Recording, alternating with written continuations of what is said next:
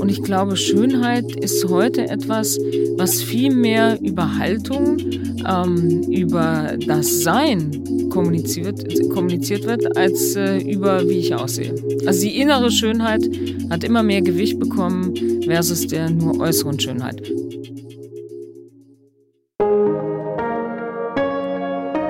Chefgespräch, ein Podcast der Wirtschaftswoche mit Beat Balzli.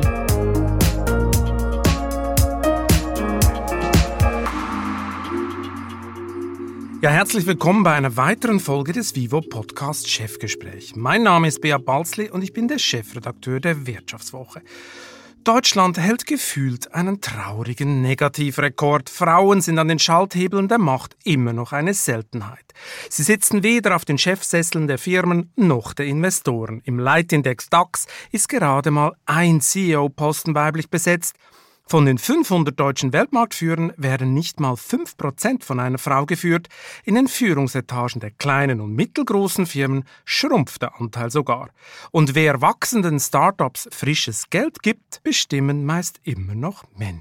Nur ganz wenige Frauen sind auf beiden Spielfeldern unterwegs, womit wir bei meinem heutigen Gast wären. Sie wird in einem Klostergymnasium sozialisiert, züchtet auf der Dachterrasse Brombeeren, isst zum Frühstück neun verschiedene Nahrungsergänzungsmittel, lässt sich von einer App coachen, parkt im Kopf gerne um, erntet im Lockdown einen Shitstorm, träumt von einer eigenen Beautyfarm, ist kein Liebling der Gewerkschaften und findet, dass es zum Jungsein nie zu spät ist. Im Auftrag von Geldgebern aus der Private Equity Szene baut Tina Müller als CEO die Parfümeriekette Douglas zur Beauty- und Gesundheitsplattform um.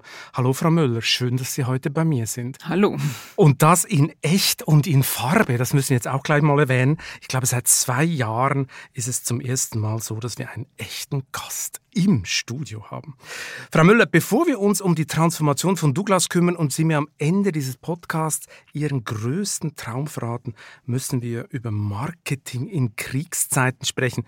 Wie zeigt man eigentlich als Firma Solidarität mit der Ukraine ohne berechnend zu wirken und einen Shitstorm zu ernten. Mhm. Wie macht man das richtig?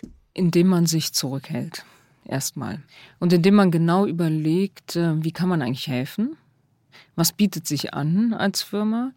Wir haben zum Beispiel in Polen ein großes Lager und sind dann hingegangen und haben Hygieneartikel, Körperpflegeartikel in Laster gepackt äh, und an die Grenze gefahren. Und dort auch unser polnisches Team hat dann sehr stark geholfen. Wir haben gespendet an die SOS Kinderdörfer.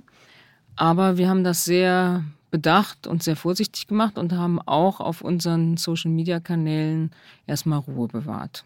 Edeka hat sich ja mit dem Spruch Freiheit ist ein Lebensmittel völlig ins Aus äh, katapultiert. Gab es denn Douglas intern große Diskussionen um diese Projekte? Also war das ein Riesenthema? Was machen wir? Was sollten wir nicht machen? Wir haben es zuerst intern kommuniziert, ähm, weil wir auch einen Mechanismus äh, gefunden hatten, den wir schon bei der Flutkatastrophe im Ahrtal ähm, hatten. Und zwar haben wir ein Spendenkonto eröffnet, auch für die Mitarbeiter und Mitarbeiterinnen. Und jede Spende, die dort eingeht, verdoppeln wir als Unternehmen. Also es war erstmal sehr stark nach innen gerichtet, aber es sind ja immer noch sehr viele auch im Homeoffice und sehr viele nutzen auch ähm, die Social-Media-Kanäle des Unternehmens und auch meinen Kanal. Und deswegen kommunizieren wir eigentlich dann auf beiden äh, Kanälen. Das ist sehr gut angekommen, was wir gemacht haben, äh, vor allen Dingen auch äh, international. Ich habe direkt eigentlich mit dem Osteuropa-Team telefoniert. Wir sind nicht in der Ukraine vertreten, auch nicht äh, in Russland. Seit 2011, glaube ich, oder? Da sind Sie mal raus. Früher ja, gab es da mal Läden. Ja, absolut, ja. Und wir sind aber in allen anderen osteuropäischen Märkten und vor allen Dingen auch äh, die Nummer eins in Polen. Deswegen ist dieses Thema Polen so wichtig gewesen. Und die sind ja emotionaler ja. auch viel, die sind viel mehr engagiert, noch mehr als wir, absolut, oder? viel involvierter, wobei ja, weil sie näher dran sind. Und das das Thema Russland ist ja auch noch heikler in Polen. Also. Richtig, ja. Aber ich glaube, was man gesehen hat, äh, die Solidarität der deutschen Bevölkerung, die Hilfsbereitschaft, die ist so immens. Insofern, glaube ich, sind wir fast genauso involviert, auch emotional involviert, wie alle anderen europäischen Staaten. Und demnächst äh, gibt es dann für alle ukrainischen Flüchtlinge in Deutschland bei der Ankunft einen Gratiseinkauf bei Douglas, oder? Das haben wir in der Tat auch schon überlegt. Nur ähm, die Organisation oder die Organisationen sind im Moment so sehr belastet und überlastet, dass sie es eher wünschen, dass wir spenden und dann können sie es besser kanalisieren und organisieren, als wenn wir jetzt auch noch mit Produkten und Paketen da jetzt reingehen. Äh, Deswegen haben wir uns erstmal äh, überlegt, dass wir spenden, aber wir sind auch offen für andere Aktionen. Den Krieg haben uns ja jetzt Männer eingebrockt, oder? Sheryl Sandberg, die COO von Meta, früher mal bekannt unter Facebook, hat vor wenigen Tagen die Ukraine-Krise wie folgt kommentiert. Keine zwei von Frauen geführte Länder würden jemals in den Krieg ziehen. Hat sie recht? Ich wäre da sehr vorsichtig, das äh, auf das Geschlecht zu ziehen.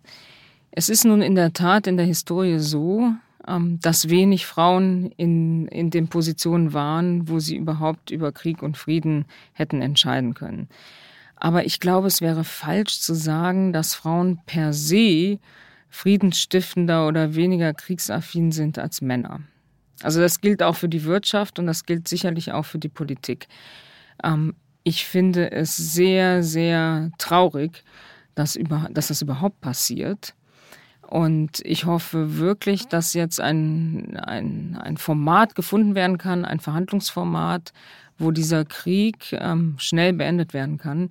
Denn äh, man sieht ja, lange kann das nicht mehr gut gehen. Ja, absolut. Wir bleiben ja nochmal beim Thema von Frau Sandberg. Ich meine, die britische Premierministerin Maggie Thatcher zog mal gegen Argentinien, glaube ich, in den Falklandkrieg. Aber die Gegenseite war natürlich männlich besetzt und hatte eindeutig den ersten Stein geworfen. Das muss man sagen. Also Frauen sind nicht wirklich friedliebender als Männer, äh, würden Sie sagen? Das ist ein reines Klischee, oder? Ich glaube, das kommt immer auf die Frau an und es kommt auch immer auf den Mann an.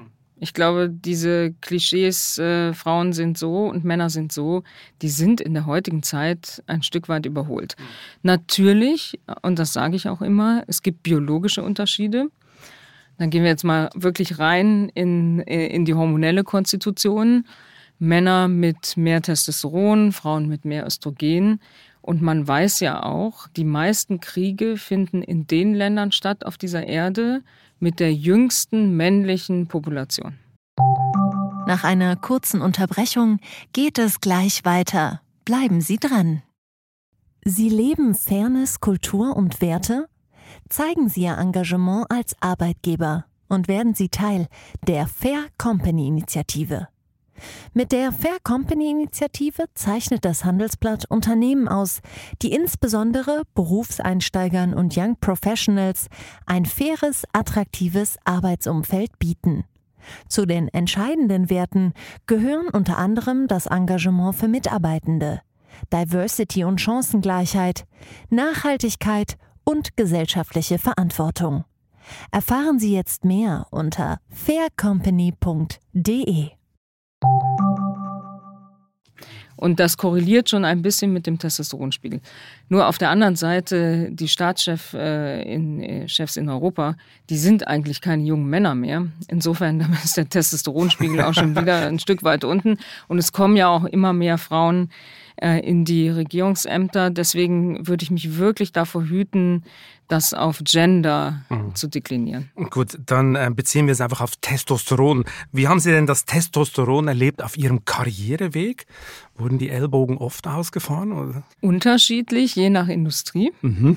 Und ich glaube, da gibt es einen großen Unterschied zwischen der Konsumgüterindustrie, dann innerhalb der Konsumgüterindustrie, die Kosmetikindustrie.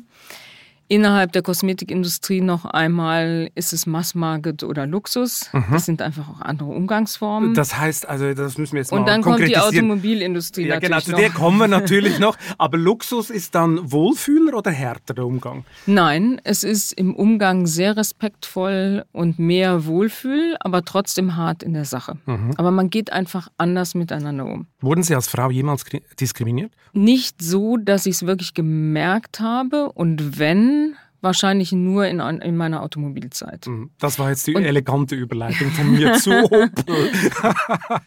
Bei Opel war es also deutlich anders als in der Beauty-Szene für Sie, oder? Ja, das lag allein deswegen schon daran, dass ich ja eine Zeit lang die einzige Frau auch im Opel-Vorstand war. Ich kam aus der Nicht-Autowelt, was sehr selten ist in der Automobilindustrie, jedenfalls damals sehr selten Fast war. Fast nie. Warum Und eigentlich? Wer ist eigentlich auf die Idee gekommen, sie anzustellen? Da hat jemand mal gesagt, jetzt muss hier endlich mal jemand Neues her. Nein, ich glaube, die Idee war, es muss jemand her, ähm, der die Marke wieder stimulieren kann äh, und möglichst vielleicht nicht aus der Automobilindustrie mit den ähm, herkömmlichen Rezepten der Automobilindustrie.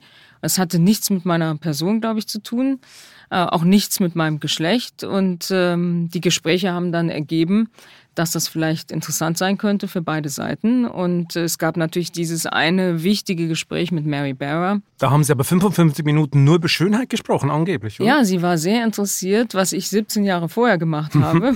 aber es war ihr egal, was Sie dann machen, oder? Nein, ich glaube, sie hat äh, sich natürlich auch gut vorbereitet, okay. weil das war ja nicht das erste Gespräch, das war das letzte Gespräch in der Kette. Und insofern war sie gut vorbereitet. Und äh, ich glaube, bei solchen Gesprächen ist wichtig herauszufinden, ob äh, man zueinander passt, menschlich ob man ähm, äh, ja, eine Leidenschaft für das Thema entwickeln kann und ob man gut miteinander zurechtkommt. Und das war in dem Gespräch über Kosmetik, über Fashion, über andere tolle Themen definitiv der Fall. Und bei Opel wurden Sie dann herzlich willkommen geheißen oder waren nach den paar Jahren dann alle froh, dass man sich getrennt hat? Ich glaube, ich wurde ähm, herzlich willkommen geheißen. Ich wurde sehr herzlich willkommen geheißen ähm, mit Umparken im Kopf. Das hat, glaube ich, intern, das mochte jeder. Und dann, als es ja auch gute, äh, gutes Feedback von außen gab, ähm, hat das den Stolz auch zurückgebracht ins Unternehmen. Weil man war ja schon viele, viele Jahre wirklich so ein bisschen, ja, das armselige, die armselige Marke in der Industrie. Jede Popel fährt ein Opel, Richtig, oder? Genau. Habe ich schon von meinem Großvater gelernt. Das, das war, war, auch immer noch drin in den Köpfen. Und äh, diese Umparken im Kopf-Kampagne war vielleicht äh, in erster Linie sogar noch wichtiger für intern, für die interne Organisation als für die externe Welt. Ja. Und ich erinnere mich noch, das werde ich nie vergessen, das ist ein Key-Moment in meiner ganzen Karriere, wie ich im Werk in Rüsselsheim stehe ähm, auf der Bühne. Dann haben sie so eine Bühne aufgebaut, so ein paar Bretter. Und dann haben sie eine Linie gezogen, so zwei, drei Meter Abstand. Und ich habe im Werk äh, Umparken im Kopf präsentiert. Ich glaube, es waren mehrere tausend äh, Mitarbeiter hauptsächlich, mhm. ja, äh, die, die von ihrer Arbeitsstätte vom Band kamen. Und, äh, und da war natürlich, äh, da habe ich sofort das Feedback. Also wenn das schiefgegangen wäre, dann wäre ich da ausgebucht worden. Wären Sie nicht ja. mehr aus der Halle. Dann wäre ich nicht mehr aus der Halle rausgekommen. Und das war für mich der wichtigste Moment, glaube ich, in meiner ganzen Opel-Zeit, äh, dass diese, diese, dieser Aufbruch mit dieser Kampagne auf fruchtbarem Boden fiel intern. Und Aber der Effekt auf dem Markt war nicht so groß, oder? Opel? Doch, der, doch, doch, doch. Nein, nein, man hat immer geschrieben, dass dann der Marktanteil äh, wieder runtergegangen ist. Der Effekt auf den Marktanteil war im ersten Moment äh, spektakulär, weil der Marktanteil ist über 20 Jahre gefallen. Dann hat sich der Marktanteil stabilisiert mit Umparken im Kopf und ist dann sogar leicht nach oben gegangen. Mhm. Aber was passierte dann? Ähm, eine Kampagne kann nur, wenn, wenn die Produkte noch nicht da sind und die Lebenszyklen im Automobilbereich sind natürlich sechs bis zehn Jahre, kann sie nur versuchen, das Image ähm, zu verändern, den Zuspruch zur Marke zu verbessern. Aber das Produkt muss es dann schon auch leisten. Und das Produkt hing natürlich noch ein Stück weit hinterher. Wenn ich heute schaue, was unter der Marke Opel auf der Straße fährt, dann hätte ich mir diese Autos gewünscht zu, zur damaligen Umfrage. Also Sie waren mit der Kampagne ein paar Jahre zu natürlich, früh, oder wie? wir waren, äh, aber es war trotzdem wichtig, weil in dem Moment hat sie natürlich die Aufmerksamkeit auf die Marke wieder gerichtet von der breiten äh, Bevölkerung, ja auch international. Und man hat überhaupt mal wieder hingesehen. Und es gab ja ein paar Autos zu der Zeit, die waren schon neu. Das war der Adam, das war der Mocker. Und die liefen ja auch sehr, sehr gut. Aber es gab eben noch viele ältere Autos, die nicht so wettbewerbsfähig waren. Und deswegen, man hat dann ja auch Umparken im Kopf nicht weitergeführt und deswegen ist dann der Marktanteil auch wieder runtergegangen. Jetzt, wo die neuen Modelle, auch gerade die E-Modelle auf der Straße sind, sieht das ja wieder anders aus. Ich glaube, jetzt äh, bekommt Opel auch wieder den Schwung nach oben. Ist so ein bisschen der Basiseffekt von ganz, ganz tief unten. Ja, natürlich. Ähm, aber trotzdem, äh, ich glaube, wir haben damals äh, sehr erfolgreich gearbeitet und äh, das war natürlich Das war ich ja nicht äh, bei weitem nicht alleine. Aber für viele waren sie ein Kulturschock, wenn man, glaube ich, mit so ja, Opel-Leuten redet, denkt, natürlich. oh Gott, Frau Müller. Also ja, absolut, aber das, das war auch, glaube ich, richtig. Weil durch Kulturschocks oder durch Schocks entsteht Disruption und dann verändert sich etwas, ja. Und es musste sich was verändern, weil es wurde so viel versucht mit Opel die letzten 20 Jahre. Nichts hat äh, gegriffen. Insofern war man, glaube ich, auch bereit, mal den Kulturschock einzugehen. Aber der Kulturschock war ja gut kanalisiert, weil Karl Thomas Neumann war ja ein Automann und er hat Opel geführt in der Zeit, finde ich sehr erfolgreich. Insofern war das ein, wie soll ich sagen, ein, ein Karl Thomas Neumann und nebenbei so ein, ein Kulturschock. Aber schon, äh, ich meine, ich habe so lange vorher Marken geführt und äh, wieder aufgebaut und äh, Innovationen gelauncht. Ich wusste, ich kannte ja mein Handwerkszeug, ich wusste ja auch, was ich tue. Das war ja kein Kamikaze-Flug. Mhm. Ja. Mhm. Gut, und Sie wurden natürlich zur öffentlichen Person mit diesem Slogan dann, oder? So ein bisschen. Sie selber hat es ja katapultiert. Aber der Ausgangspunkt war ja das, äh, der Testosteronspiegel in verschiedenen Branchen. Und Sie meinten, in der Autobranche war er dann schon besonders hoch. Wie haben Sie das gemerkt? Ja, zu der Zeit, das ist heute, glaube ich, komplett anders, weil immer mehr Frauen jetzt auch an den Schaltstellen sitzen in der Automobilindustrie. Aber Männer und Konkurrenz, das ist ein anderes Spiel als Frauen und Konkurrenz. Ja? Das heißt? Männer sind, glaube ich, da ein Stück weit öffentlicher in der Konkurrenz. Man merkt es stärker. Ähm, aber sie nehmen es sehr sportlich. Frauen machen das leiser. Raffinierter? Raffinierter vielleicht? Hm, weiß ich nicht. Männer können auch hintenrum sein. um viel nachtragender oder was? Ja, Frauen sind vielleicht ein bisschen nachtragender, aber jetzt falle ich in das gleiche Klischee, was ich eben schon genannt habe. Es gibt eigentlich kein Gender. Thema. Frauen können dies sein und Männer können das sein. Genau, gutes Thema, weil Sie beklagen ja öfters mal die unterschwellige Diskriminierung, auch in den Medien. Das haben Sie kürzlich in einem Podcast gesagt. Frauen würden Sachen vorgeworfen, die bei Männern normal seien. Also wenn Sie bis Herbst äh, diesen Jahres 500 Filialen schließen und im großen Stil Personal entlassen, wäre das negativer kommentiert, als wenn das zum Beispiel der Commerzbank CEO macht. Ist das wirklich so? Ja, da gibt es sogar Studien zu. Also große Kommunikationsagenturen haben das auch mal hm, wissenschaftlich untersucht und äh, die Texte analysiert der Journalisten.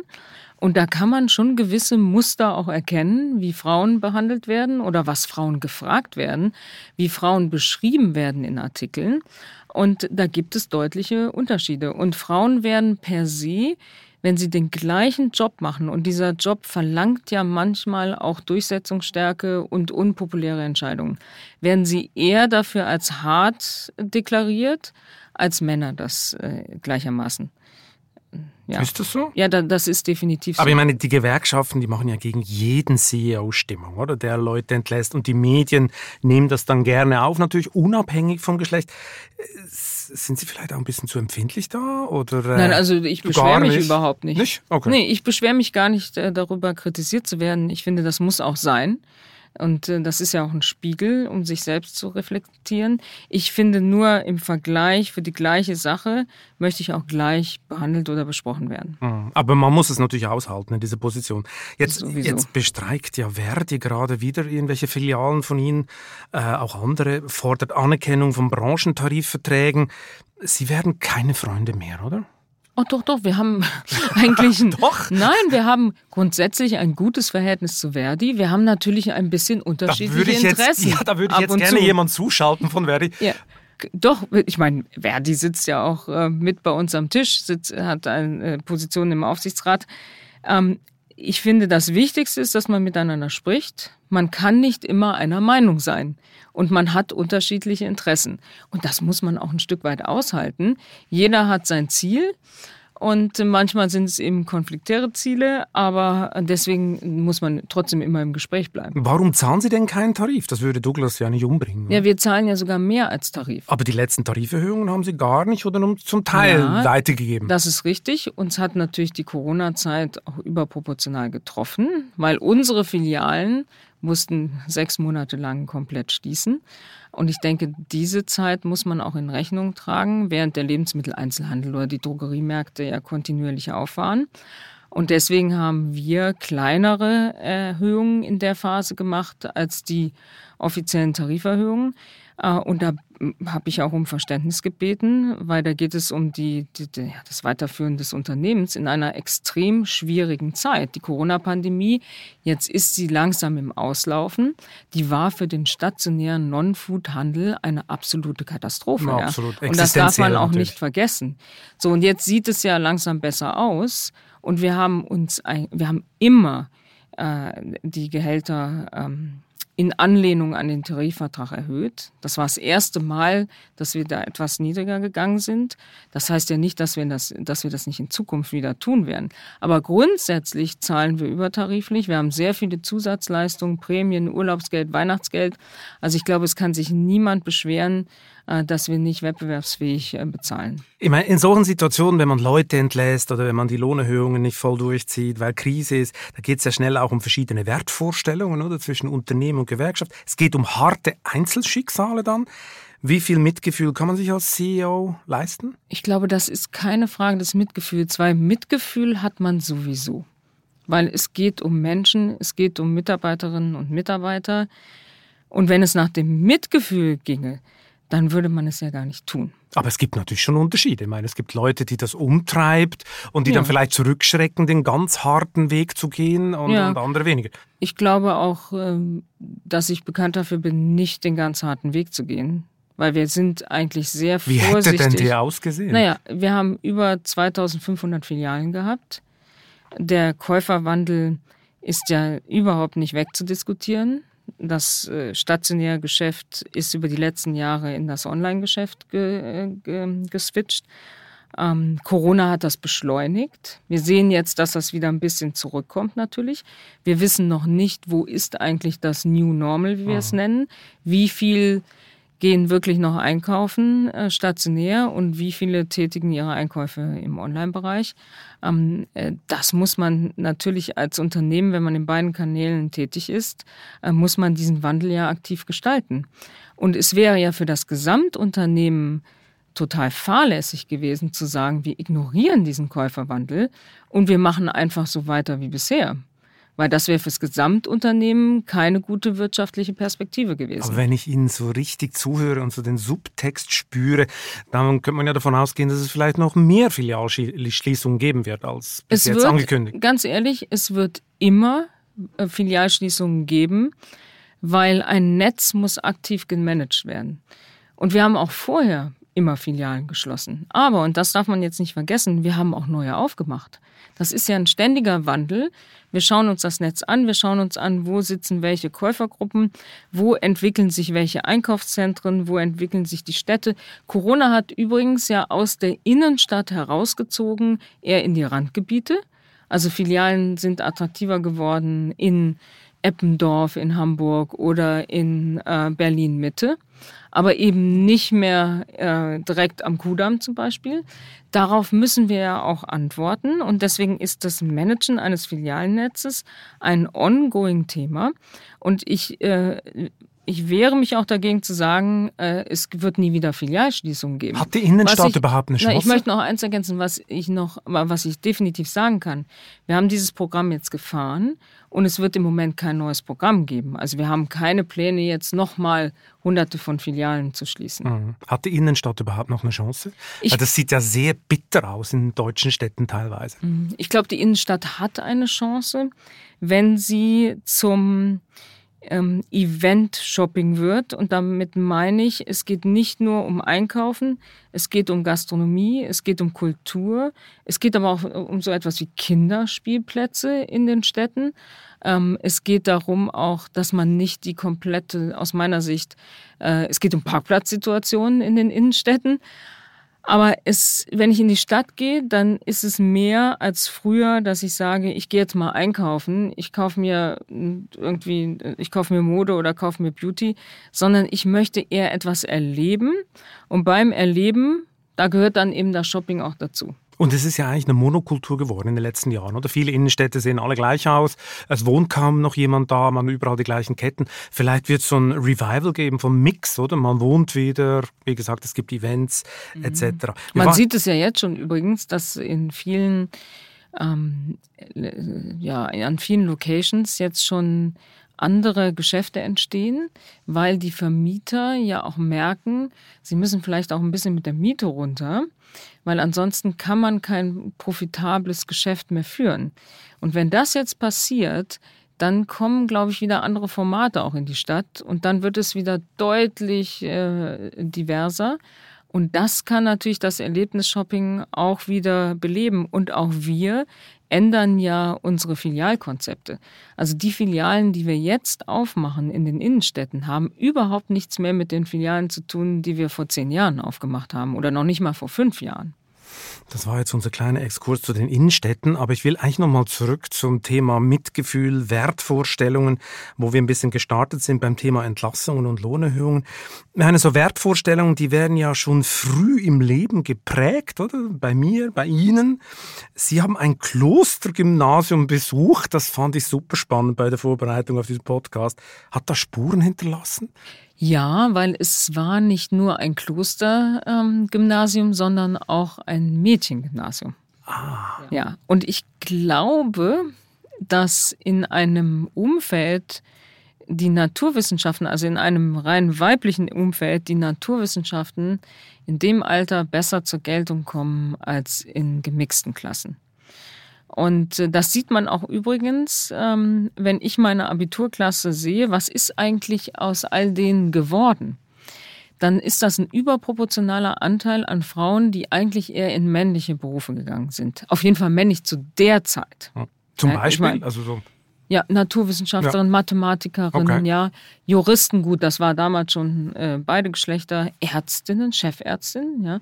Und ich glaube, das hat was damit zu tun, ähm, weil das äh, da überhaupt keine Frage war, welches Geschlecht man hat. Man hat einfach in der Klasse gesessen und gelernt und Spaß gehabt. Und äh, nachmittags hat man dann die Jungs gesehen. Bei mir war das dann im Tennisclub. Ich habe ähm, eigentlich fast alle meine Nachmittage im Tennisclub verbracht. Und man hat auch in dem Sinne nichts vermisst. Aber vielleicht hatte es sogar einen Vorteil. Ich dachte, Sie hätten Ihre Nachmittage in den Klostergärten verbracht und darum sind Sie heute Hobbygärtnerin auf Ihrer Dachterrasse.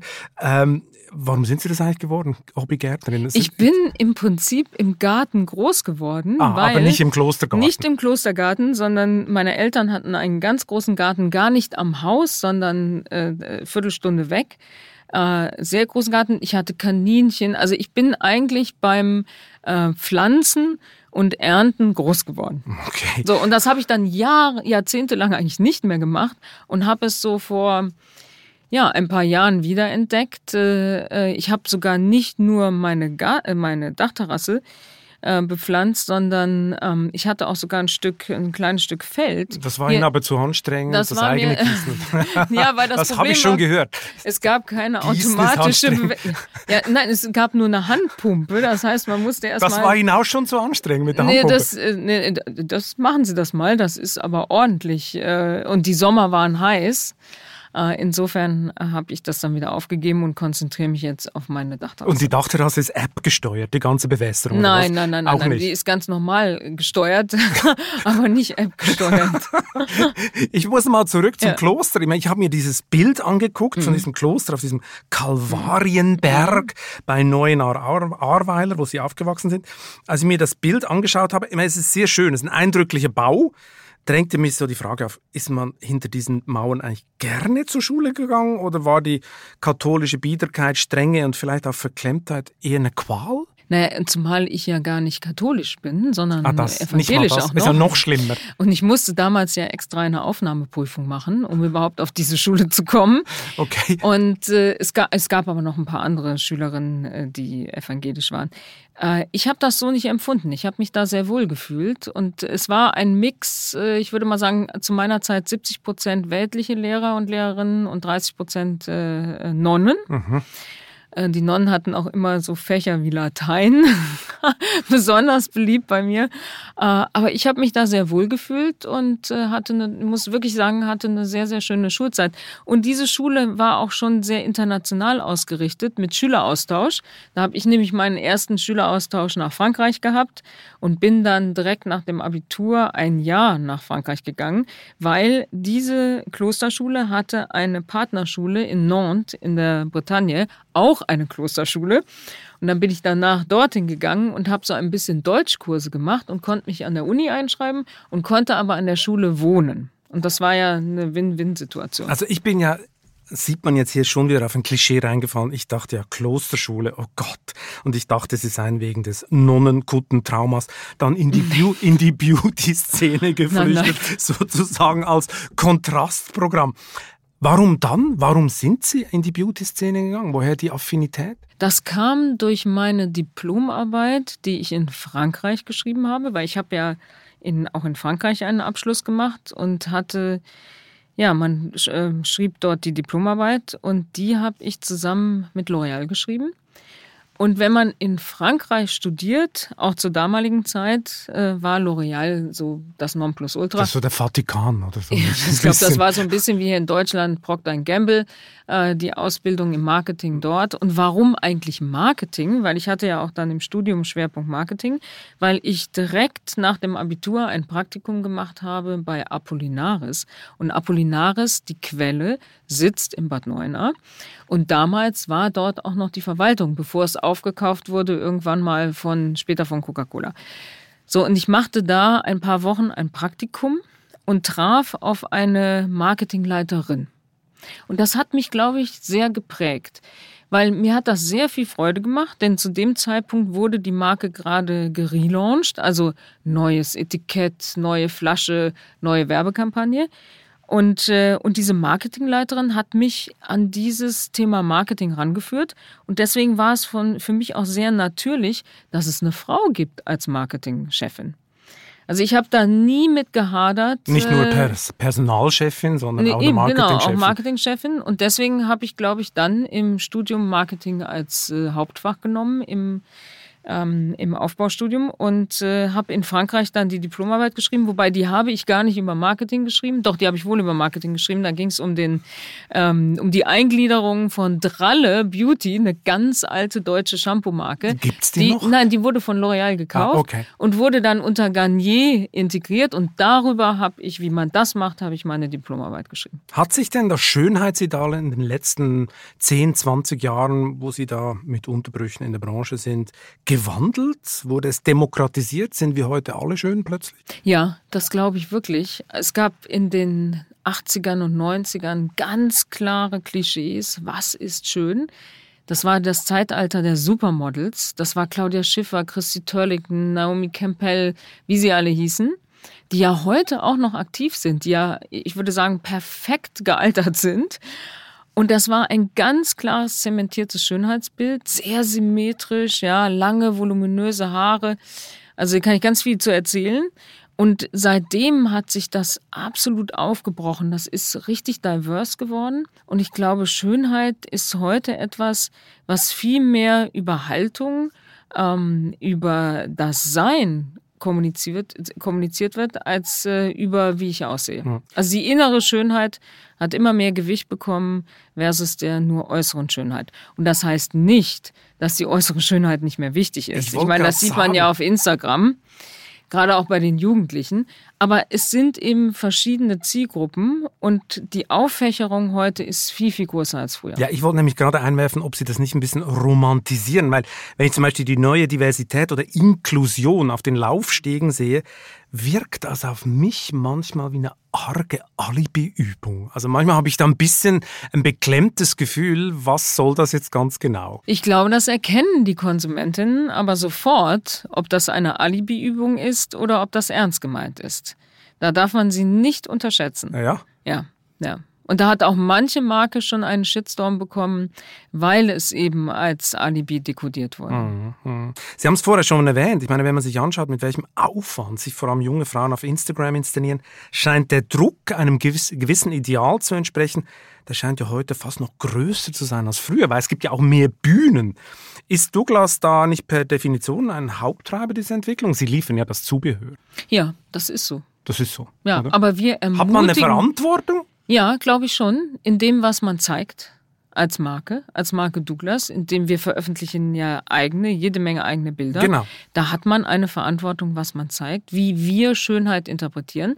Aber wir sagen ganz klar, dass wir jede und jeden ermutigen, seine individuelle Schönheit zu leben und sich nicht abhängig zu machen von Schönheitsidealen, die jetzt vielleicht en vogue sind, sich dem Druck auch zu entziehen, weil wir haben 160.000 Produkte, mit denen man sich schön machen kann und seinen persönlichen Stil auch finden kann. Aber wenn Sie das ernst meinen würden, würden Sie ja Ihr eigenes Geschäft torpedieren. Also ist das wirklich nein, so ernst gemeint? Ich, äh, nein, ich rede ja nicht gegen Schönheit, um Gottes Willen.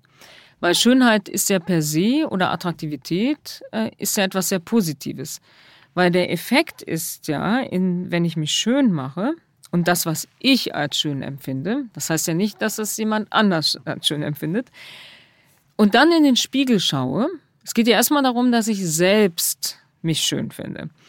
Und wenn ich dann in den Spiegel schaue und zufrieden bin, dann gibt mir das mehr Selbstbewusstsein und dann am Ende macht mich das glücklicher. Das ist so. Das ist auch äh, wissenschaftlich so bewiesen.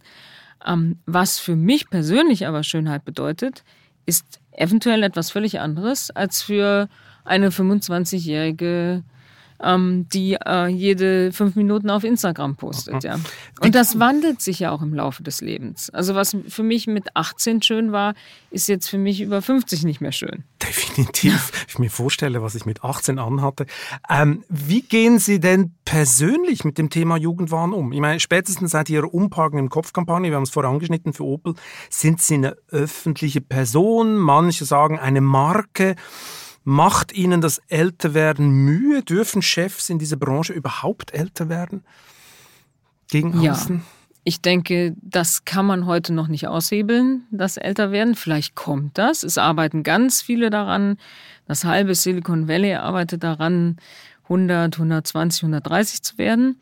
Wie man dann aussieht, das ist natürlich nochmal eine andere Frage. Es geht ja erstmal darum, ähm, was kann ich tun, Aber die um Branche, so alt zu werden. Da hast du einen riesen Druck in dieser Branche, immer so ein bisschen dem nachzuspüren. Also zum Beispiel Karl Lagerfeld, der vermied ja konsequent das Thema älter werden. Mhm. Auch wie er ausgesehen was er macht. Ich habe mal als Chefredakteur der Welt am Sonntag mit ihm zusammen eine Ausgabe gestaltet und dann sind wir zum Mittagessen gegangen. Da sitzt er am Tisch und packt so eine kleine Dose auf und da sind unzählige große, kleine, mittelgroße Pillen drin und die hat er in sich reingestopft. Und hat gesagt, Herr Lagerfeld, was, was machen Sie da? Was ist? Ich habe keine Ahnung, was in diesen Pillen drin ist, aber es soll mich jung erhalten, sagt mein, sagt mein Arzt. Also der war auch sehr natürlich in dieser Branche gefangen und unter dem Druck, aber das spüren Sie doch auch, oder? Aber es geht immer darum, wie viel Druck macht man sich selbst. Man muss es ja nicht tun. Genau.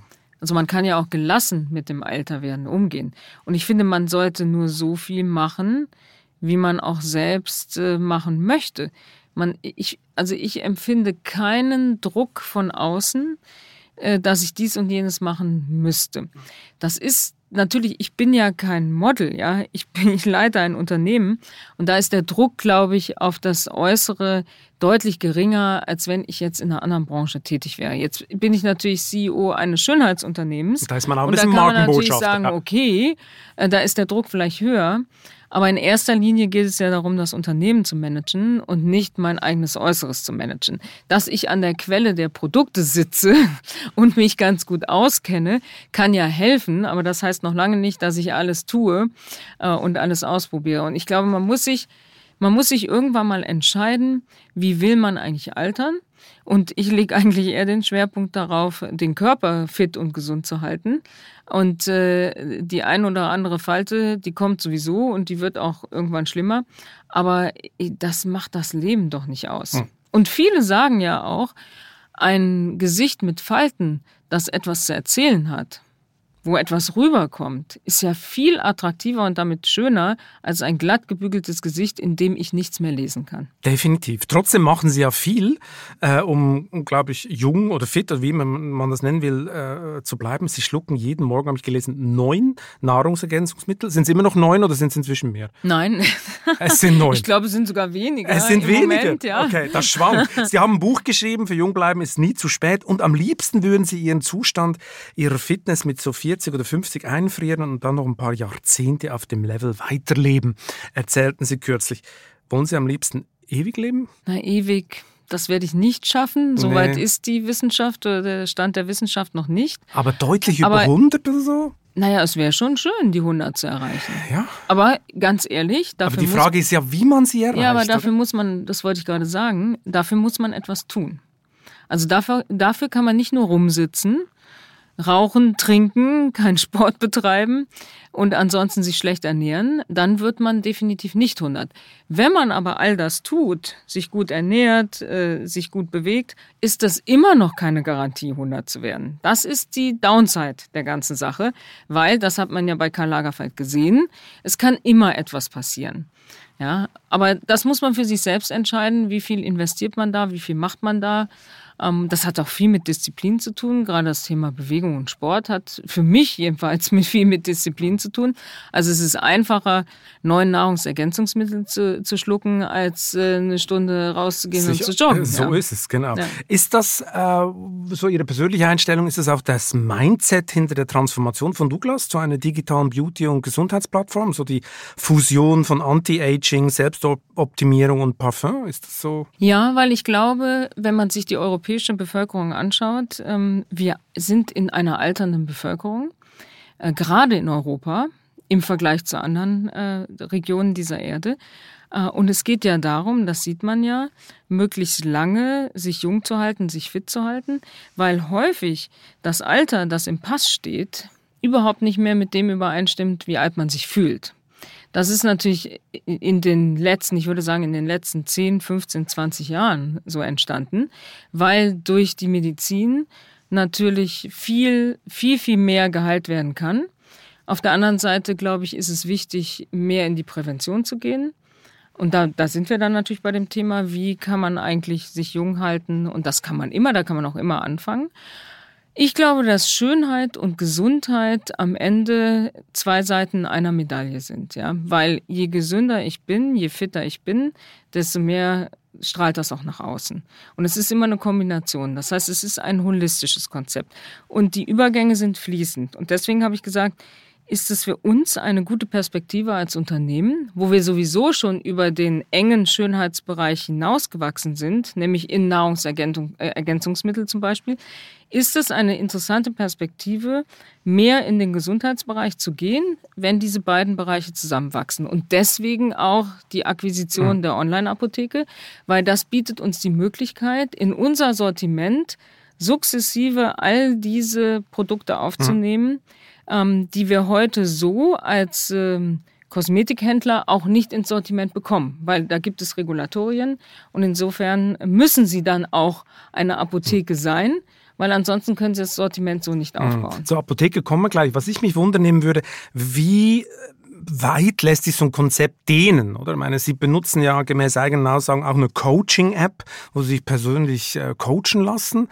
Ähm, ist sowas auch denkbar oder wo ist eigentlich die Grenzen? Ja, also Coaching-App hat jetzt noch nichts mit Gesundheit zu tun. Das war keine Coaching-App für Gesundheit. Das war eine Coaching-App, die wir in allererster Linie unserem, unseren eigenen Teams zur Verfügung gestellt haben während der Corona-Zeit, nämlich äh, im Homeoffice sitzend über eine lange Zeit das Thema Corona auch verarbeiten und ähm, das Angebot mit jemandem mal auch zu sprechen.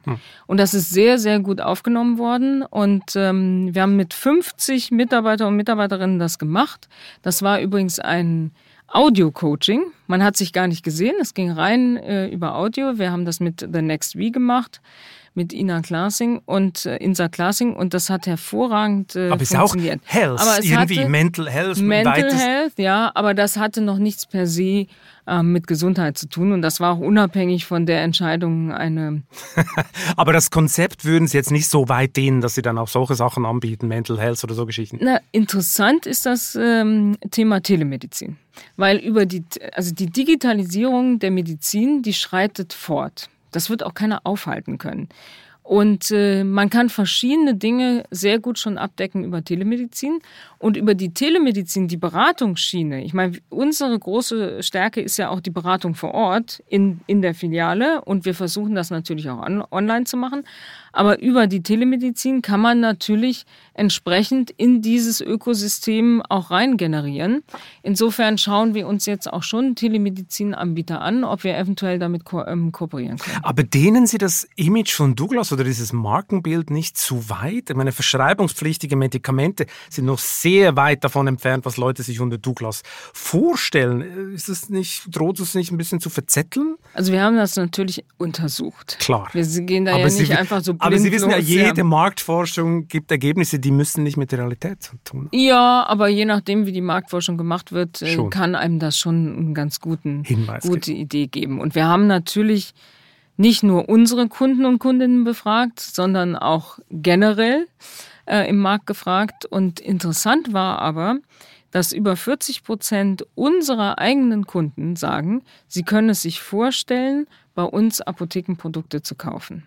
So, und die Idee dahinter ist natürlich, wenn ich eine Gesichtscreme bei uns kaufe, dann kann ich doch auch äh, Apothekenprodukte dazu kaufen. Das ist ja diese One-Stop-Shopping-Idee, die dahinter steckt. Äh, und aber passt der Blutdrucksenker zum ja, Image es, von Douglas? Ja, es muss ja nicht sofort der Blutdrucksenker sein. Ja? Aha. Also aber das baut ihre man natürlich. Online-Apotheke wird sicher auch den Blutdrucksenker verkaufen. Ja, aber das, die macht das ja selbstständig erstmal okay. weiter. Ne? Also hier geht es ja, was Sie ja sagen, ist, kann Douglas das verkaufen? Genau. Aber wir haben ja erstmal eine Online-Apotheke gekauft, die auch selbstständig agiert. Und dann ist ja die Frage, was aus dem Sortiment kommt wann auf die Douglas-Plattform? Nach einer kurzen Unterbrechung geht es gleich weiter. Bleiben Sie dran. ChatGPT und andere Technologien verändern unsere Arbeitswelt rasant. Bei der Veranstaltung Work in Progress diskutieren wir in der Handelsblatt Media Group die Zukunft des Arbeitsmarktes, HR-Trends, KI, mentale Gesundheit und neue Leadership-Perspektiven. Sei am 13. und 14. Juni in Düsseldorf oder virtuell dabei und melde dich jetzt an unter work-progress.de. Ja, und das muss man Schritt für Schritt aufbauen. Und glauben Sie mir, ich meine, ich habe mit so vielen Marken oder so vielen Marken in meinen Händen schon gehabt. Ich weiß natürlich, äh, wie man eine Marke sukzessive dehnen kann und wo vielleicht dann auch Schluss ist. Und sicherlich werden wir nicht hingehen jetzt äh, und in fünf Wochen sagen, hier, jetzt kannst du dein Blutdruckmedikament äh, bei Douglas kaufen. Das wäre nicht die richtige Strategie, sondern es wird über die Zeit gehen. Das wird erstmal im Hautbereich bleiben, die Apothekenkosmetik, dann geht das Nahrungsergänzungsmittel stärker in die Apotheke, dann kommen andere OTC-Produkte dazu und dann irgendwann werden wir den Schalter umlegen wenn es die Marke äh, verträgt und sagen, okay, dann gehen wir auch in den rezeptpflichtigen Bereich. Gucken wir uns mal schnell diese Apotheke an, die Sie da gekauft haben. Die liegt ja weit hinter Konkurrenten wie Doc Morris oder Shop Apotheke, ist viel, viel, viel kleiner. Auch deren Logistikkapazitäten sind viel, viel kleiner. Es ist ja ein ganz anderes Geschäft, so Medikamente liefern, oder? Das muss dann von heute auf plötzlich, muss das geliefert werden. Äh, haben Sie keine Angst, dass Sie mit dieser Akquisition dann zu viel versprechen oder dass Sie dieses Geschäft zu wenig verstehen? Ja, wir haben ja ein Geschäft äh, gekauft, wo auch Menschen sind, die davon etwas verstehen. Mhm. Ja. Der Gründer dieser ähm, Online-Apotheke, ähm, der macht das ja seit Jahren und der kommt natürlich auch aus dem stationären Apothekengeschäft und die, seine Familie vor allen Dingen. Insofern haben wir da Expertise eingekauft und die bleibt auch bestehen, mhm. denn er wird ja auch Teil äh, des Teams werden und er wird dieses äh, Geschäft auch weiterführen. Deswegen mache ich mir gar keine Sorgen, dass wir diese Expertise nicht aufbauen können. Aber ja, es ist ein Stück weit auch Neuland für uns. Wir beschäftigen uns damit seit äh, schon recht vielen Monaten. Wir glauben, dass das strategisch ähm, Sinn macht und äh, dass wir da eine Lernkurve haben werden, das ist natürlich selbstverständlich. Ja. Sie haben jetzt viele, viele Entscheidungen getroffen, natürlich in Ihrem Job als Douglas CEO. Ähm, es muss, ist ja auch eine harte Transformation. Was würden Sie sagen, was waren die größten Fehler, die Sie bislang als CEO gemacht haben? Oder respektive, wo kamen Ihre Schwächen Ihnen am ehesten in den Weg? Also solche Fragen stelle ich auch Männern übrigens. Keine Sorge. Einfach, dass das klar ist. Sehr schön, sehr schön. Also ich glaube, wenn ich die vier, etwas mehr als vier Jahre jetzt rückblicke, was ich heute anders machen würde. Ich bin sehr, sehr schnell gestartet. Ich wollte sehr viel erreichen in sehr kurzer Zeit. Äh, natürlich auch ähm, mit dem Wissen, dass dieses Unternehmen eine Transformation benötigt. Und ich wusste auch sehr gut äh, schon am Anfang, wo soll die Reise hingehen. Der Strategieprozess war sehr schnell und der aus der heutigen Sicht saß aber gut. Ja, ich glaube, wir haben die richtigen Weichen gestellt, auch vor allen Dingen um die digitale Transformation äh, sehr schnell dann in die Exekution zu bringen. Was man, wenn man sehr schnell unterwegs ist, äh, vielleicht nicht ausreichend macht, ist ähm, die, das Team etwas langsamer umzubauen. Weil wenn Sie mit einer neuen Strategie starten, die zur Konsequenz hat, dass es viele Änderungen gibt, dann müssen Sie schauen, ob das bestehende Team in den Key-Positionen in diese Strategie reinkauft, überzeugt ist und im gleichen Boot dann sitzt und mit nach vorne rudert. Das ist die absolute Voraussetzung. Wenn das nicht der Fall ist, wenn Sie merken, okay, dieser Strategiewandel führt dazu, dass einige nicht mehr committed sind, dann bleibt es nicht aus, dass man das Team auch anders formen muss.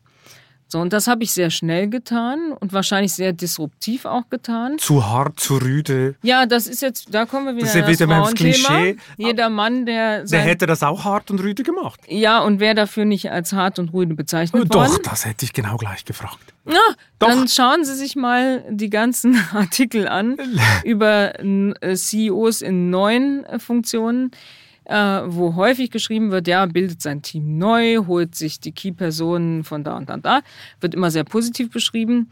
Ähm, ich habe das äh, wahrscheinlich schnell gemacht. Äh, Zu ambitioniert. Äh, ja, nee, nee, ambitioniert war ja richtig. Aber vielleicht in der Exekution äh, hätte man es etwas langsamer machen können. Auf der anderen Seite wären die Ergebnisse dann vielleicht auch erst ein Jahr oder anderthalb Jahre später gekommen. Also das ist Aber warum sehen Sie das als Nachteil? Weil es zu viel Unruhe ja, weil, gegeben hat? Oder? Ja, weil es vielleicht zu viel Unruhe gegeben hat äh, ähm, und man vielleicht die, die Organisation noch hätte ein Stück weit mehr mitnehmen können. Auf der anderen Seite hat die neue Strategie so viel Begeisterung ausgelöst, gerade auch die digitale Transformation, weil wir haben ja heute im Haus hier im Headquarter eher eine äh, Startup-Kultur die wir damals natürlich überhaupt nicht hatten. Wir haben das Durchschnittsalter liegt unter, deutlich unter 40 jetzt hier im Headquarter. Das wäre ja alles so schnell gar nicht passiert. Und ähm, deswegen weiß man nicht, wie es sich äh, dann entwickelt hätte. Aber ich würde heute an jede Aufgabe vielleicht noch ein bisschen ruhiger, weil ich wollte schnell viel erreichen. Es war meine erste CEO-Position und wahrscheinlich ist es total legitim, dass man bei der nächsten Position ein bisschen ja, äh, behutsamer vielleicht rangeht. Sie waren äh, zu wenig gelassen und zu aufbrausend teilweise? Oder wie muss ich mir das vorstellen? Das würde ich nicht sagen. Das würden Sie nicht sagen? Nee, ich habe einfach sehr viel Tempo gehabt. Ja. Sehr viel Tempo. Habe ich zwar heute auch noch, aber vielleicht auf ein bisschen andere Art. Kontrollierteres Tempo. Kontrollierteres Tempo. Meine, manche sagen ja, sie neigen zum Micromanagement. ja. Ist so? In manchen Dingen stimmt das auch, ja. ja. ja. Und das nervt dann alle tierisch, oder wie? Ach, ich glaube, die Geht haben so? sich auch ein bisschen dran gewöhnt. Ja. War der Sprung vom Marketingposten bei Opel auf den CEO-Posten im Nachhinein betrachtet größer, als Sie gedacht haben? Haben Sie irgendwas unterschätzt? Also es ist ein Riesen, Sie hätten ja auch eine andere Wahl gehabt. Es ist ein Riesensprung von einer Vorstandsposition im Rahmen einer Verantwortung, Funktion in die CEO-Position. Das kann man überhaupt nicht vergleichen. Also ich hätte ja auch nochmal Marketingvorständin werden können in einem großen Konzern, genau, glaube ich. So. Ne? Aber der Sprung in die Gesamtverantwortung als CEO, der ist so anders und so groß, weil sie dann natürlich sofort mit Themen konfrontiert werden, ähm, die so vorher nicht auf ihrem Schreibtisch waren. Und zwar alle Themen. Am Ende sind sie für alles verantwortlich. ja. Sind an allem schuld und jetzt Lohnwerte top. Und wenn sie aus einer langen Fachkarriere kommen, aus eher einer Spezialistenkarriere und immer den Anspruch hatten, in dem Fach alles zu wissen und zu können. Und plötzlich merken sie, okay, da kommen ganz andere Bereiche, da können sie das gar nicht, ja. Und dann zu sagen, okay, aber dann brauche ich die besten Leute da drauf. Weil ich selber werde dieses Thema nie so gut durchdringen und sollte ich auch nicht, wie das der entsprechende oder die entsprechende. Äh, das ist eigentlich auch dieser große Mindset-Shift, zu sagen, jetzt geht es darum, das richtige Team zu bauen. Natürlich im Laufe der Jahre ist man auch in den anderen Themen dann drin, ja, und hat natürlich eine sehr, sehr steile Lernkurve. Aber man darf diesen Schritt nicht unterschätzen von einer Vorstandsposition X auf die CEO-Position. Wir waren ja bei Ihren größten Fehlern vorher noch. Einen haben Sie ausgelassen, den sogenannten Drogeriegate, oder? Das war ja so ein bisschen Publikum, publikumswirksam, um den Lockdown in der Pandemie zu umgehen, haben Sie ja kurzerhand mal 40 Douglas-Parfümerien in Drogerien umdefiniert und erhielten dann einen riesigen Shitstorm.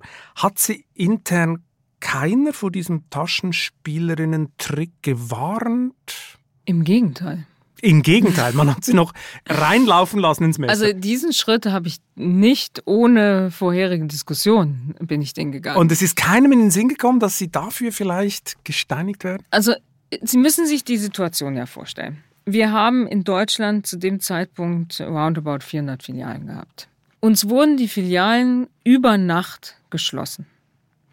Zu dem Zeitpunkt war das ja, die Digitalisierung war schon sehr fortgeschritten, aber trotzdem, wie verkraftet ein Unternehmen es, wenn plötzlich das ganze stationäre Geschäft wegbricht? Und die erste Reaktion, und ich finde diese Reaktion total legitim, ist, sich vor das Unternehmen zu stellen und zu überlegen, wie kann ich das Schlimmste verhindern? So, und dann haben wir es damals, und das habe ich auch, sage ich auch heute noch, fanden wir es wenig fair, dass andere mit dem gleichen Sortiment die Türen offen halten konnten und wir mussten komplett alles schließen. So, jetzt haben wir in 40 Filialen eher Drogeriemarktartikel gehabt, weil wir haben ja auch nur 40 genommen. Wir haben ja jetzt nicht die Luxusfiliale auf der Kö aufgelassen, sondern wir haben geguckt, wo haben wir Standorte, wo wir eher drogerielastig sind und nicht so sehr luxuslastig. Diese 40 haben wir genommen, haben gesagt, da lassen wir jetzt mal auf. So, dann kam der Shitstorm. Dann wurde natürlich klar, das war vielleicht der äh, falsche Zeitpunkt, weil in dem, in dem Moment war die Corona-Welle ja wirklich extrem äh, am, äh, im Aufschwung.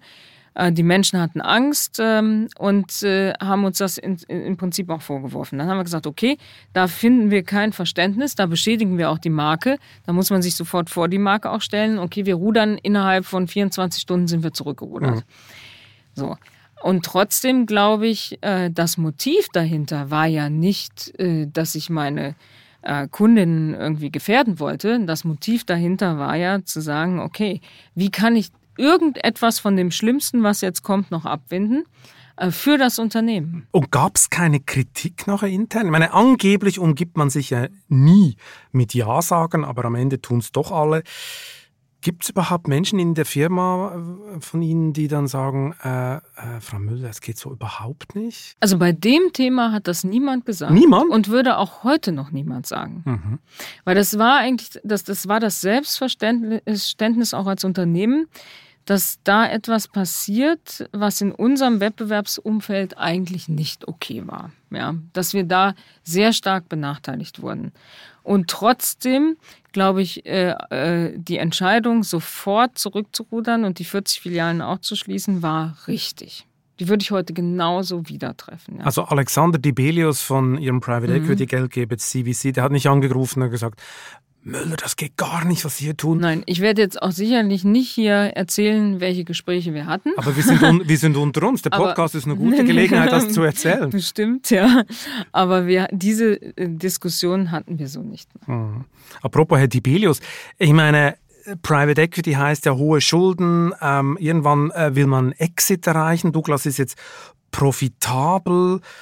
Wann gehen Sie raus? Wann gehen die, die Private Equity Leute raus? Wann gibt es einen Exit? Das müssen Sie dann Herrn Dibelius fragen. Laden Sie ihn mal ein in den Podcast. Das werde ich natürlich tun. Aber ich gehe mal davon aus, Sie haben eine Ahnung. Reicht denn Ihre Story für eine Börsenstory? Also ich glaube, die Transformation, die digitale Transformation der letzten Jahre, auch wie wir jetzt das Filialnetz gestaltet haben, äh, wie wir die neuen Filialen auch gestalten, das Konzept, ich glaube, das ist äh, sehr erfolgreich. Äh, ob das am Ende in einen Börsengang mündet, ähm, das äh, ist weder entschieden, noch ist es die Frage im Moment, weil es gibt bei Private Equity immer mehrere Optionen. Und insofern ist da alles offen. Mhm. Also wird was passieren in diesem Jahr? Da kann ich nichts zu kommentieren. Da können Sie nichts zu kommentieren. Gut, aber ich meine, vielleicht ist die Story ja doch nicht so toll, wie Sie sagen, weil im Digitalumsatz sind Sie ja kaum gewachsen, glaube ich, letztes Jahr. Und statt nee, nee, nee, Vorsicht, das stimmt überhaupt nicht, ja. Aber digital sind wir extrem gewachsen. Sie beziehen sich ja auf das Weihnachtsquartal, ja, ja genau. Oktober bis Dezember. Ja. Da sind wir ein Prozent gewachsen genau. nur, aber das natürlich, ja, so das ist eine Riesenleistung, weil wir natürlich Gut, das, das Jahr davor, nein, nein, nein, nein, nein, Moment, das kann ich auch erklären weil wir das Jahr davor hatten wir natürlich Lockdown. Ja, also die Läden waren im mhm. Dezember zu. Insofern ist der ganze Umsatz ins Digitale geschiftet. Das heißt, es war ein Riesenboost fürs E-Commerce-Geschäft. Und gegen diesen Riesenboost nochmal ein Prozent draufzulegen, das wäre nicht ist möglich Riesen, nein, ist, das haben wir ja getan. Ist ja eine Riesenleistung. Und mhm. wenn sich alle anderen sogenannten Pure Player mal anschauen, wie die im Weihnachtsquartal performt haben, dann war da kaum einer dabei, der noch gewachsen ist, versus dem Quartal im Vorjahr, weil natürlich Corona bedingt der On äh, Online-Umsatz riesig war in diesem Quartal. Im Gesamtumsatz sind Sie noch unter 2019, glaube ich, oder? Ja, sind wir noch unter, ähm, unter vor Corona, ja. Aber da, man sieht natürlich, dass sich das jetzt langsam wieder äh, annähert. Muss man nachsteuern nochmal? Inwiefern nachsteuern? Wie gesagt, wir haben vorher schon ein bisschen angetönt, dass Sie dann vielleicht sagen, in Spanien müssen Sie ja noch ein bisschen aufräumen. Es gibt andere äh, Baustellen, die Sie haben, dass Sie dann vielleicht doch sagen, äh, es kommt doch noch ein Filialschließungsprogramm? Nein. Nicht? Nein, das nicht vorgesehen. Gut. Und haben Sie Angst vor Ihrer Konkurrenz? Zalando macht ja plötzlich mit Sephora rum und äh, da gibt es ja viele, die äh, ihnen das Wasser abgraben wollen. Da sage ich immer, Konkurrenz belebt das Geschäft, ja. Und Angst haben wir überhaupt nicht, weil wir natürlich aus einer klaren Nummer 1 Stärke agieren, aber die Konkurrenz zu beobachten und auch hier und da mal etwas von der Konkurrenz zu lernen, auf jeden Fall. Ich meine, sollte ein Börsengang kommen, jetzt rein theoretisch, wird das ja auch nicht Ihr persönlicher Schaden sein, oder? Sie werden dann unheimlich viel Geld zusätzlich verdienen.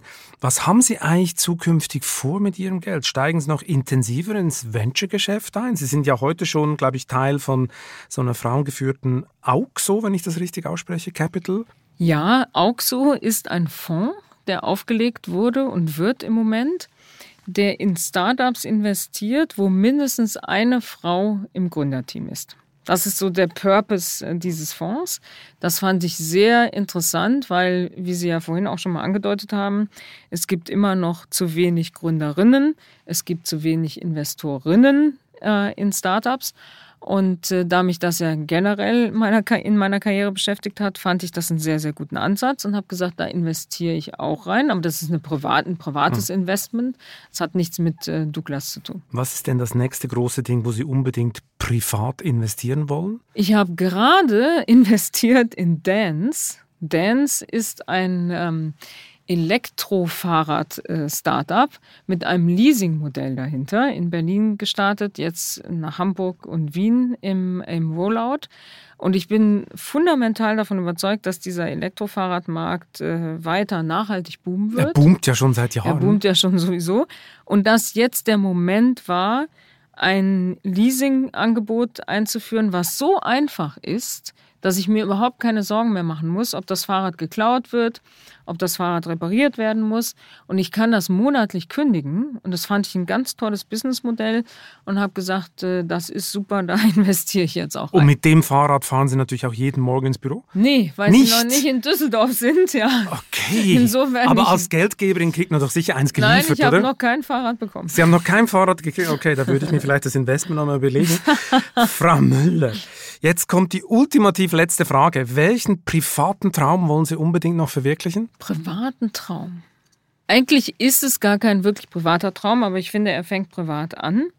Ich würde gerne irgendwann noch mal eine, einen Ort für Gesundheit und Wohlbefinden schaffen, mit einem innovativen Konzept, was äh, Schönheit und Gesundheit verbindet. Also die Beauty Farm? Nee, Beauty Farm ist 80er. Also okay, das Wort 80er. geht gar nicht, ja. Okay, sondern wie heißt das dann? Es geht, Beauty Farm wäre ja nur oberflächlich verschönern. Äh, genau, ein bisschen Gurkenmaske und auf der Liege genau, liegen. Genau, das ist wirklich das 80er. Okay. Ja. Es geht darum, ähm, ein holistisches Konzept äh, also so ein, es gibt solche Orte schon, aber ich finde, es gibt noch nicht genug Orte, also wo man mentale Gesundheit, körperliche Gesundheit und Schönheit verbindet. Also Best of All Worlds. Und wo wird das liegen? An einem tollen Ort. Ein tollen, auf dem Berg oder am Meer? Oder wo? Das ist völlig egal. Ist egal, ist egal. Aber es geht mir eher darum, was man erlebt an diesem Ort und wie man sich fühlt, wenn man an diesem Ort ist äh, und wie man sich fühlt, wenn man wieder wegfährt und dass man immer wieder dahin kommen kann, die Batterien aufladen kann, sich wohlfühlen kann. Also so einen Ort würde ich gerne kreieren. Okay, wo dann alle glücklich sind, die dort genau, sind. Genau, richtig. Frau Müller, herrliches Schlusswort. Vielen Dank für dieses interessante Gespräch. Sehr, sehr gerne. Und wer jetzt noch wissen will, wo Putins Oligarchen ihre gigantischen Vermögen verstecken, sollte sich auf vivo.de oder am Kiosk die neue Wirtschaftswoche besorgen. Unsere Reporter waren in Dubai, London, Zürich und auf Zypern unterwegs und haben spannende Geschichten mitgebracht. Am besten schließen Sie gleich ein Vivo-Abo ab. Unter vivo.de-chef-abo gibt es das besonders besonders günstig. Ich wünsche Ihnen viel Spaß beim Lesen und eine gute Zeit bis zum nächsten Chefgespräch. Kritik, Lob und Anregungen schicken Sie bitte wie immer an balzli.vivo.de. Ich freue mich darauf. Für eine positive Bewertung dieses Podcasts bin ich Ihnen ewig dankbar. Bleiben Sie gesund.